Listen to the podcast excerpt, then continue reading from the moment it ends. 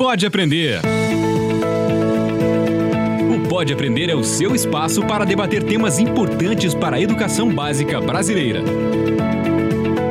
Uma realização da editora Aprende Brasil.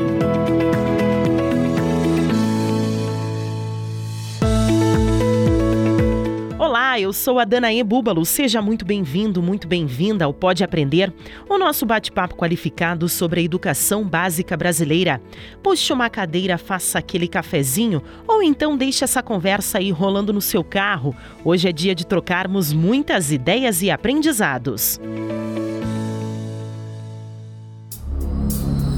A educação básica vai preparar o estudante para fazer uma opção profissional e que vai ajudar o país a se desenvolver no século XXI. Portanto, os países que valorizaram o docente para ele ser a peça-chave na formação do cidadão estão no caminho certo.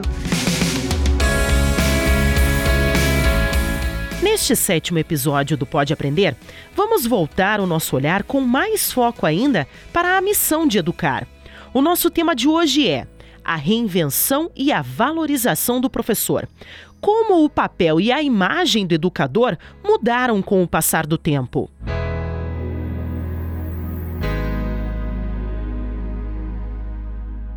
Livro aberto.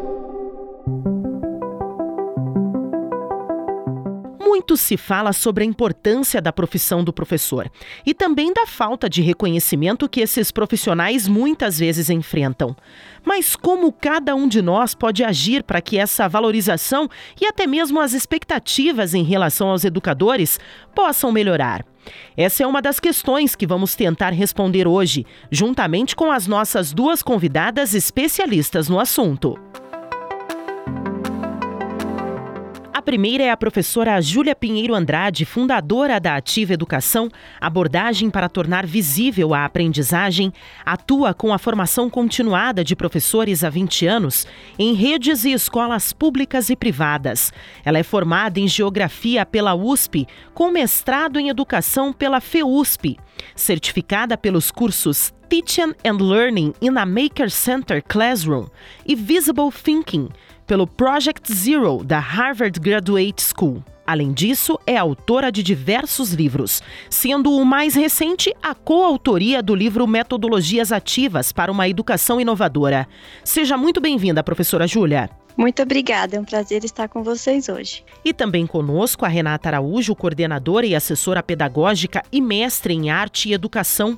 A Renata desenvolve pesquisa sobre a prática reflexiva e a formação de professores em parceria com a Latelier School da Flórida e participa do projeto desenvolvido pelo Howard Gardner do The Good Project Brasil. Ela também é certificada pelo Visible Thinking, promovido pelo Project Zero da Harvard Graduate School of Education. Renata ainda é cofundadora do projeto Composição Encontros de Formação, um projeto de formação de professores.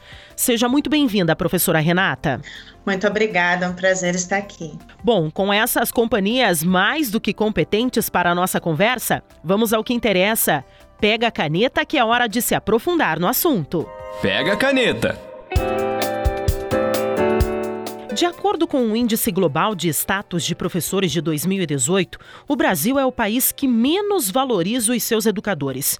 As informações são de análises de opinião realizadas pelo Instituto Nacional de Pesquisa Econômica e Social da Inglaterra, com mais de 35 mil adultos entre 16 e 64 anos e mais de 5.500 professores ativos em 35 países. A pesquisa ainda mostrou que quanto mais os professores são valorizados, melhor é o desempenho do país no Programa Internacional de Avaliação de Alunos, o PISA. Além disso, vemos também muitos comentários sobre como os professores eram mais respeitados e também valorizados antigamente e como isso se perdeu hoje em dia. Bom, professora Júlia, Estando tão envolvida né, com a formação continuada dos professores, você percebe que é realmente essa a nossa realidade hoje? Você diria que realmente os professores se sentem menos valorizados atualmente? Sim, é verdade. A gente vê dos últimos anos, inclusive, pesquisas feitas pelo Todos pela Educação em todo o Brasil e pela Fundação Lehman,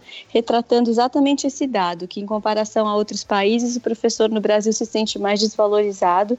E a gente vê, né, pela pela faixa salarial, pelas condições de trabalho na escola pública, pelo fato deles serem muito sobrecarregados na rede privada. Então a gente vê que no Brasil poucas pessoas falam que realmente querem ser professores, em geral são os estudantes que gostam muito de escola, né, que durante uh, o ensino fundamental, o ensino médio, dizem que querem se tornar professores, e depois a gente tem nas universidades, inclusive, aqueles que fogem da, do momento de ter que ir para a licenciatura e escolher dar aula, né. Então, é, é uma profissão pouco escolhida no Brasil, infelizmente, se a gente comparar com Finlândia, onde ser professor é uma das profissões mais buscadas, mais competitivas, né? É, Singapura, é, no Brasil, a gente está muito longe disso. Por outro lado, a gente tem uma demanda muito grande, né? Porque se a gente quer de verdade formar um país e dar um salto para o século XXI na nossa educação, a gente precisa dos melhores em sala de aula. A gente precisa que os melhores professores estejam dando aula em todas as áreas do conhecimento, né? E estejam melhores formados com uma visão super contemporânea. É um super desafio e a gente sabe que nenhuma rede de ensino vai ser melhor que seus professores. A gente precisa realmente atrair os melhores para dar aula, os mais apaixonados e os, mais, os melhor formados numa visão mais contemporânea de educação. E vamos indo um pouquinho além ainda, né? Como que você acredita que os gestores e até mesmo a própria comunidade poderiam mudar um pouco essa realidade do professor? A gente vive uma realidade bem desafiadora, pensando na, na preparação, na valorização e na formação dos professores. E eu realmente penso, meu mestrado foi justamente investigando sobre a formação do professor. Se pretendemos reverter esse quadro, é, a gente precisa investir na experiência formadora de professores, né? Nós temos cada vez mais visto escolas é, buscando é, espaço para o seu próprio desenvolvimento e muitas vezes esquecendo que uma boa escola só se faz com um bom professor e que uma boa formação para os alunos na mesma perspectiva. Né? Então, nessa medida, nós temos aí uma realidade de formação de professores na universidade em que muitas vezes a, o foco do ensino do professor, né, é pensar na informação na, e na reprodução de informação, na crença de que assim se dá o conhecimento. E o que eu acredito e defendo, acredito que junto com a Júlia e outros parceiros, é que se não formarmos professores pesquisadores, dificilmente teremos experiências de alunos pesquisadores na, nas formações em sala de aula. Complementando o que a Renata fala, concordo plenamente. A gente está num momento do país que, desde dezembro de 2017, foi homologada a BNCC que propõe que toda a formação da educação básica seja orientada por competências gerais, tais como pensamento crítico e científico e criativo, desenvolvimento da argumentação, desenvolvimento do autoconhecimento, desenvolvimento do repertório cultural, da cultura digital. Como a gente quer que isso seja garantido nos alunos, isso não está garantido no professor, né? Então, a gente precisa muito, sim, atualizar a formação docente no país, uma formação pautada pelo desenvolvimento dessas competências gerais nos docentes, para que eles tenham capacidade, né, visão e formação para justamente desenvolver e tornar visível a aprendizagem dos estudantes nessas competências gerais. Isso é muito difícil e está muito além de dominar conhecimentos e informações declarativas em testes de múltipla escolha, né? A gente precisa de uma nova formação docente pautada pelo saber fazer docente, pela pesquisa e pela reflexão sobre o processo docente e com muito estudo de caso, né? A gente precisa de estudos baseados em salas de aula eficazes, equitativas, e de aprendizagens visíveis e inclusivas para formar esse professor do século XXI. Bom, Renata, a gente pode falar então que a valorização e o reconhecimento do professor, elas realmente mudaram com o tempo ou é uma percepção assim de cada geração? Sim, de fato, a valorização, o reconhecimento, o lugar que se dá ao professor, ele vem sendo transformado mas não identifico uma mudança tão significativa com relação ao ensino. Eu acredito que essa desvalorização vem com uma tentativa de mudança da escola, né, na, em relação ao ensino, mas um, um investimento não tão significativo nessa mesma formação em relação ao professor. E aí nós passamos a ter essa divergência, né, de uma busca por uma sala de aula é, mais engajada, mais comprometida e reflexiva com o processo de aprendizagem, com professores que ainda vivem uma formação que os prepara para ensinar ou tem tenta preparar-os para ensinar, mas não para que eles próprios aprendam. E aí isso cria essa distância, né? Quando a gente fala sobre reflexão, engajamento, construção de explicação, é, argumentação, se essas não são experiências na formação do professor, nós vamos criando esse tipo de lacuna. E essa lacuna, consequentemente, promove um aumento na desvalorização, né? Porque o ensino e o aprendizado vão criando campos é, distintos de, de investimento, né, com objetivos semelhantes, mas investimentos divergentes. E aí, muitas vezes, a formação cai nesse lugar da informação ou do professor como aquele que a, acredita se deve entregar o currículo aos alunos, e aí cria-se essa distância, porque nós realmente estamos buscando professores e alunos mais reflexivos e investindo menos nessa reflexão em relação à formação do professor. É, e nesse sentido, a gente vê uma tendência mundial, né, desde a virada do século 20 para o 21, de currículos orientados por competências gerais. As que mais aparecem em todos os currículos do mundo, e essa é uma pesquisa do Michael Fullan, um dos maiores especialistas de currículo, né, que ele é sediado no Canadá, que são seis Cs, né? Seis Cs em inglês. Caráter, que é uma tradução ruim para o português, que seria a ideia de autoconhecimento, autocuidado é, pensamento crítico, que em inglês é critical thinking, né, começa com C, criatividade, colaboração, comunicação e cidadania. Esses seis Cs devem, eles estão presentes em todos os currículos contemporâneos, né, como grandes objetivos de desenvolvimento de competências para o professor e para os estudantes, ou seja, que o cidadão do século XXI tem que ser muito capaz disso, de articular essas competências em resoluções de problemas reais e complexos, como os que a gente vive no contemporâneo. Então, na passagem do século XX ao XXI, ao mesmo tempo que os currículos foram se atualizando numa perspectiva mais profunda, né, no enfoque profundo para além de aquisição de conhecimentos, informações, mas desenvolvimento de capacidades, né, de atitudes, de procedimentos e de disposições para desenvolver essas competências, a gente não teve no Brasil um acompanhamento na formação docente para isto.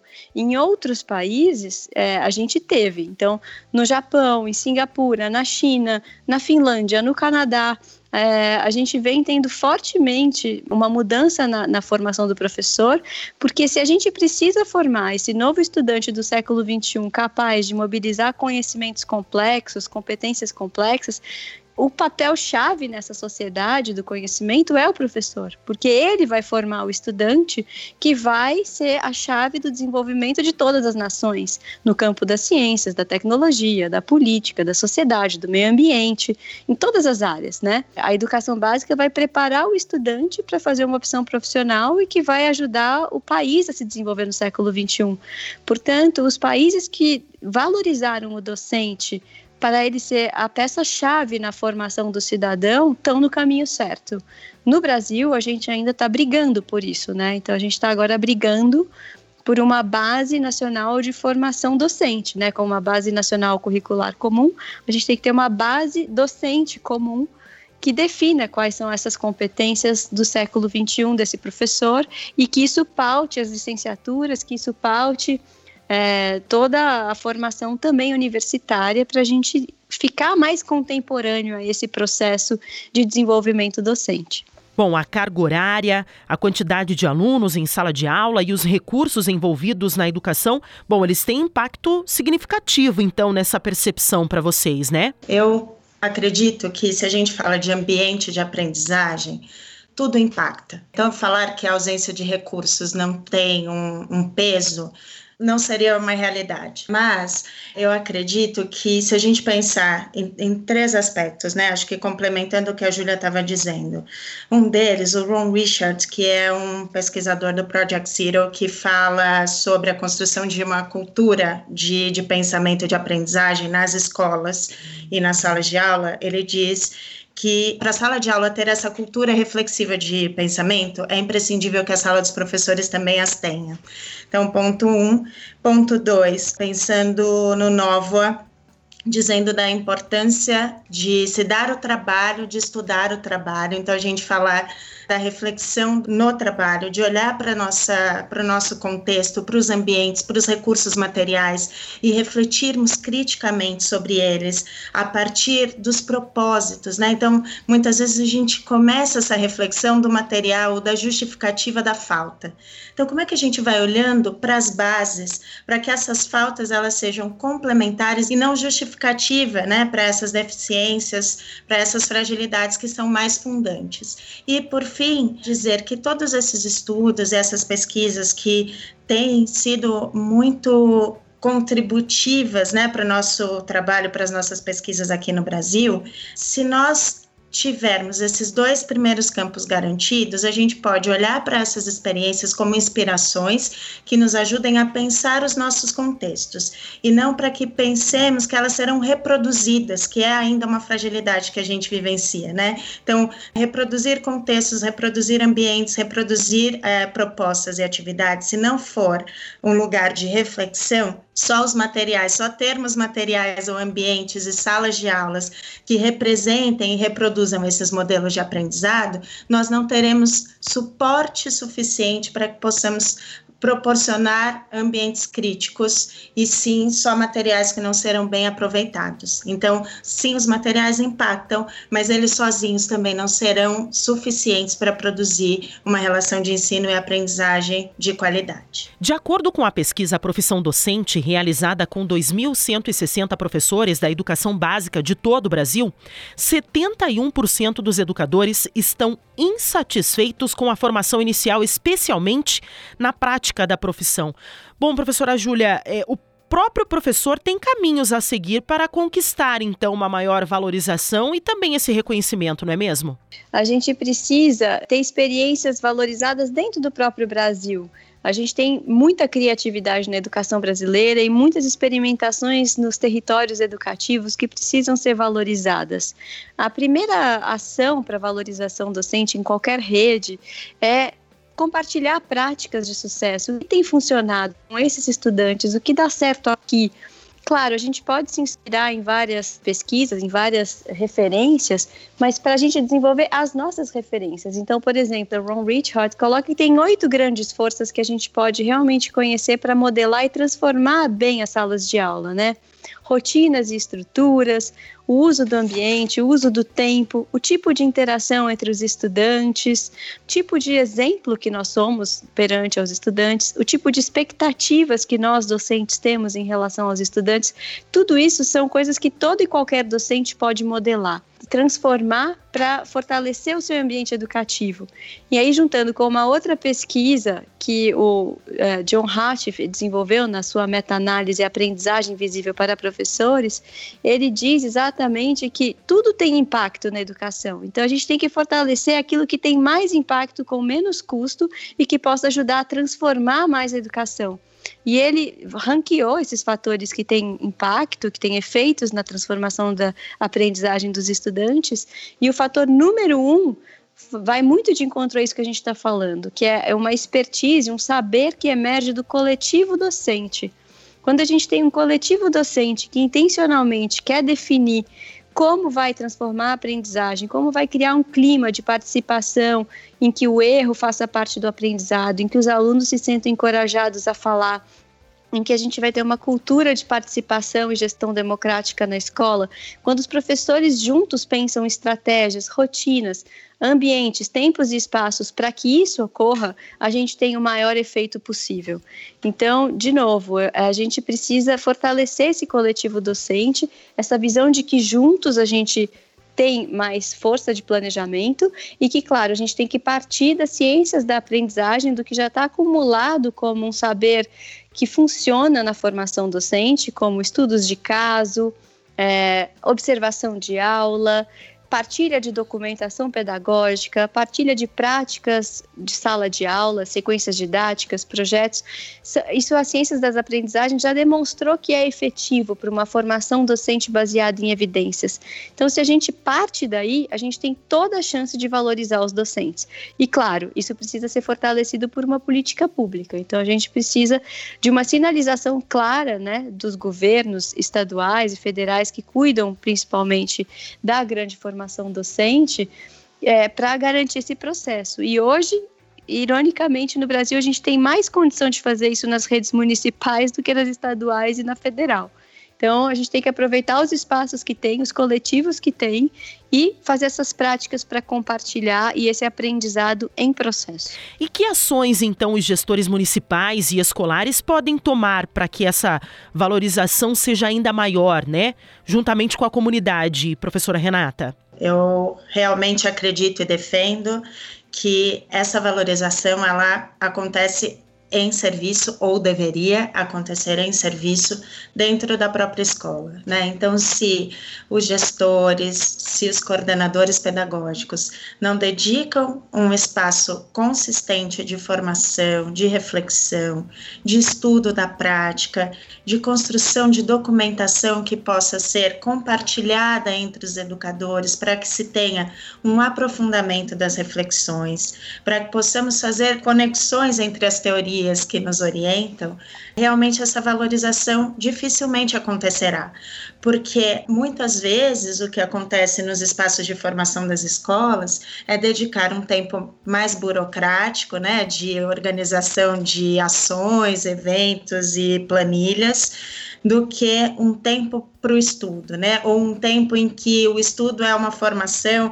A Júlia é, também, como assessora e formadora de professores, assim como eu, por vezes deve ser chamada para que possamos fazer alguma fala nas escolas ou algum espaço de formação, o que é muito válido. Mas se essa é uma experiência que não tem continuidade na relação e reflexão entre os educadores, provavelmente é um tempo pouco aproveitado e de pouca valorização do pensamento e da visibilidade da aprendizagem do próprio professor em relação ao seu ensino e a consistência devida da aprendizagem dos alunos voltando ao Antônio Novo, já citado por ela, né, ele um dos que mais fortalece essa ideia de que o professor ele se forma em serviço, né, ele realmente ganha a competência, a maestria do ensinar ensinando a, a, semelhança com o médico, né, que ganha também competência e maestria durante a sua residência, é muito grande. Partilhando desafios, oportunidades, achados,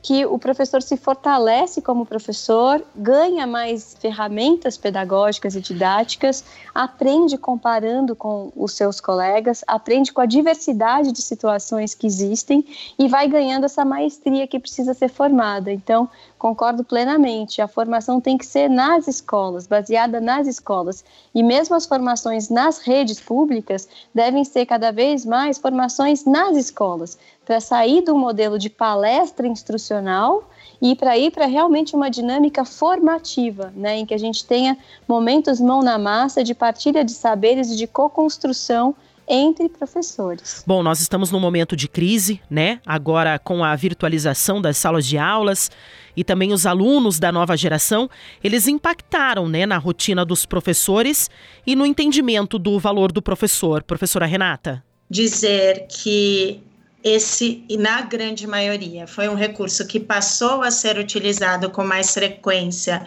é, pelos professores durante a necessidade de utilizá-lo, obviamente nos coloca num cenário em que a fragilidade se expõe, porque o estudo foi acontecendo no mesmo tempo em que o ensino foi sendo necessário, né? Então, às vezes uma competência em relação ao ensino, em relação ao conteúdo que seria preparado, poderia se mostrar mais frágil por conta de uma habilidade em relação à tecnologia. Então, sim, essa questão da valorização, ela tem um impacto nesse sentido e que também é reflexo de um país que vai vivendo essas mazelas, né, em relação à formação do professor, que tudo vai acontecendo posterior à necessidade, né? Bom, chegamos no momento do nosso programa em que ouvimos um exemplo de inspiração sobre o assunto que a gente está discutindo, mas dessa vez a gente vai fazer uma coluna para se inspirar um pouquinho diferente, contando sobre uma campanha que o Aprende Brasil está realizando para demonstrar reconhecimento aos professores de todo o país.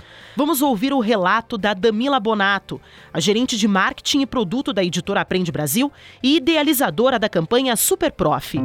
Para se inspirar.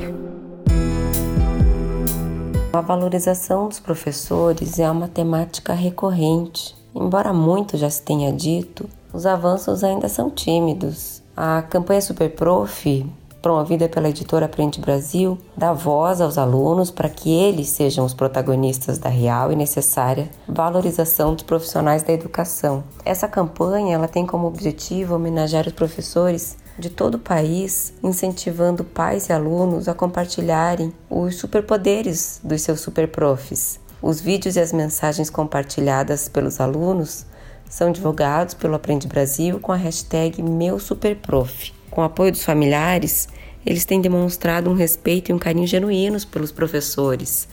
Muitos contam que sentem saudade das aulas e que estão com dificuldade de aprender sem o contato direto com o professor. Um fato me parece cristalino: as condições impostas pela pandemia jogaram luz no relevante papel dos professores na formação dos estudantes. Valorizar e respeitar a figura do professor é o ponto de partida, afinal, tudo começa pela educação. As crianças têm um papel fundamental nessa valorização, porque elas são capazes de disseminar esse sentimento em diferentes espaços.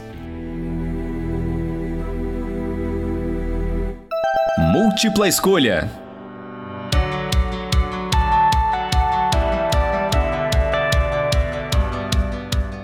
Bom, no nosso quadro Múltipla Escolha, nós pedimos aos nossos convidados para darem dicas de conteúdos que podem levar esse bate-papo aqui para além do nosso podcast, né? E hoje nós vamos focar em algo mais direcionado aos professores que estão nos escutando.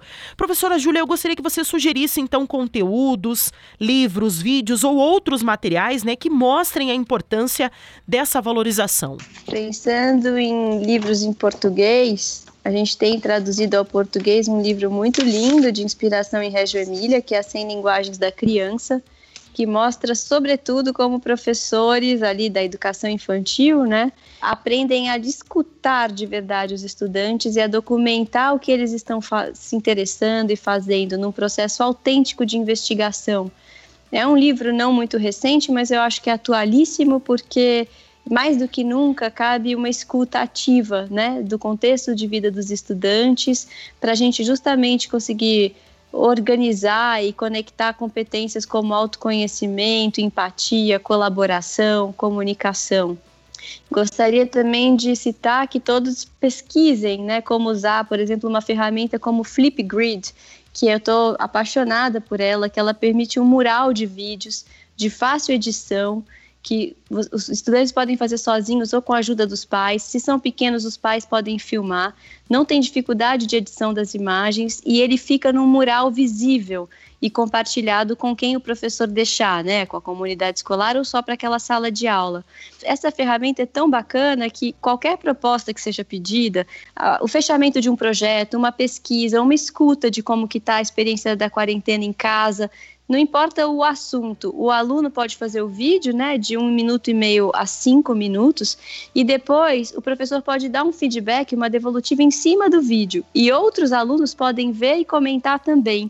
Então a gente cria uma ferramenta ali de compartilhamento que pode ser assíncrono, né, mas com vídeo, então mais vivo do que só um compartilhamento de texto e foto super fácil de gerenciar e super fácil de ver, né, de compartilhar. Então eu recomendo muitíssimo. E você, professora Renata, quais conteúdos aí tem para nos indicar e também para inspirar os professores que estão nos escutando? Eu escolhi dois livros para dizer um pouco disso. Um deles é a pesquisa educacional baseada em arte, ortografia, do Belitson Dias e Rita Arvin, que fala sobre a formação do artista, professor, pesquisador. Né? Então, é, é, um livro que vai tratando, é uma pesquisa que trata disso, da construção dessa identi dessas identidades integradas, né? de todo professor trazer esse pesquisador, esse artista, né? esse que reinventa seus contextos. Então, indico muito.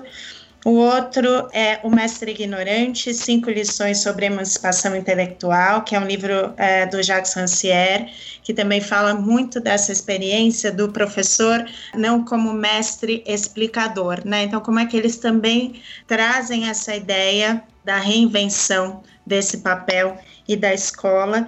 E aí, só falando em em Reinvenção da Escola, Em Defesa da Escola, uma questão pública, é um livro escrito pelo Ian Mashley e Martin Simmons, que ao falar sobre a reinvenção da escola também fala da reinvenção do professor. Então acho que são três livros que são muito uh, interessantes para que a gente ressignifique esse papel e, sobretudo, que defendem o valor do professor.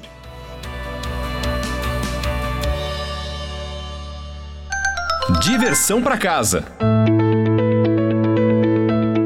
Pois é, estamos chegando ao fim do nosso episódio e eu gostaria de agradecer a presença de vocês no nosso programa e abrir espaço então para que as nossas convidadas contem como podemos acompanhar o trabalho delas, para além aqui do nosso podcast. Professora Renata, onde que o pessoal pode te encontrar, conhecer um pouquinho mais do teu trabalho? Quero agradecer pelo convite, foi uma, uma honra dividir esse momento com a Júlia, alguém que tenho por perto e que admiro muito. Vocês podem me encontrar no, no site da, da composição Encontros de Formação, onde temos é, um espaço bastante interativo com educadores, temos alguns vídeos, textos sobre educação, é um espaço de fato para esse diálogo, para que a gente possa compor ideias e nos posicionarmos em relação à educação. E no Facebook, como Renata Araújo, ah, ou pela composição, vocês também têm notícias sobre o meu processo de formação e o diálogo com educadores. Professora Júlia, gostaria de deixar aqui então o seu contato aos nossos ouvintes. Bom, queria começar agradecendo também a oportunidade, foi uma delícia, foi meu primeiro podcast, nunca tinha participado de um e foi muito bom estar com a Renata compartilhando esse momento, que admiro muito o trabalho dela e a gente está se acompanhando cada vez mais. É, e dizer também que a gente pode continuar essa conversa nas mídias sociais. Eu tenho um site, ativaedu.com.br, que está sendo atualizado e que também tem várias dicas e biblioteca, textos e blog, além de experiências formativas. E nas mídias sociais do Facebook e do Instagram, eu tenho também o Ativa Edu para divulgar cursos, formações e eventos.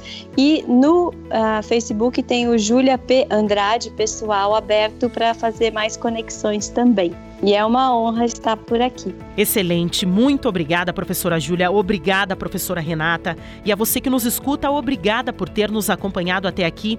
Lembrando que você pode enviar as suas perguntas, os seus comentários e também as suas sugestões pelo nosso e-mail, o podeaprender@gmail.com e também nos acompanhar na sua plataforma de podcast preferida, além das redes do Aprende Brasil.